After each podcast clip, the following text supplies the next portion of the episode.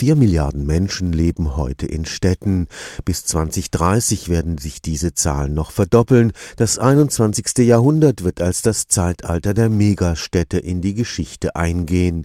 Wenn Millionen Menschen auf engstem Raum zusammenleben, häufen sich auch die Probleme. Von der Wasserversorgung bis zur Luftverschmutzung stehen die Stadtplaner in den Megacities nicht selten vor nahezu unlösbaren Problemen.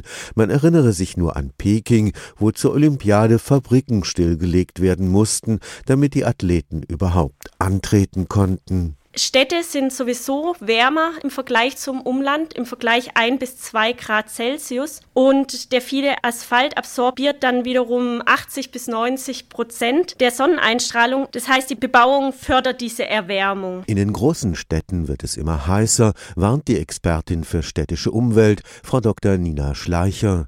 Sie arbeitet am Institut für Geographie und Geoökologie des Karlsruher Instituts für Technologie und beobachtet mit Sorge die wachsende Verdichtung Verdichtung in den städtischen Zentren. Eine innerstädtische Verdichtung wird forciert, um der Flächenausdehnung im Umland entgegenzuwirken. Und durch diesen Trend gibt es aber immer weniger Freiflächen in der Stadt selbst. Und diese Freiflächen wären aber für das innerstädtische Klima sehr wichtig und für eine Temperatursenkung und sind natürlich auch ein wichtiger Lebensraum, also mit dem Stichwort Biodiversität, für zahlreiche Lebewesen in der Stadt. Stadtluft macht unter diesen Bedingungen richtig krank.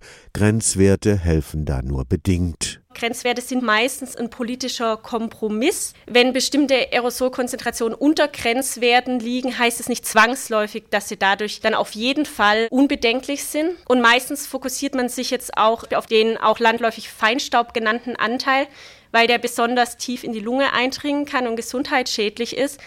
Aber es kommt nicht nur auf die Aerosolkonzentration, die Masse gesamt an Partikeln und Gasen an, sondern es ist auch entscheidend, wie ist die chemische Zusammensetzung? Sind toxische Metalle dabei? Sind diese bioverfügbar oder nicht? Nur ein ganzheitlicher Ansatz bei der Stadtplanung kann verhindern, dass der Lebensraum Stadt immer lebensfeindlicher wird.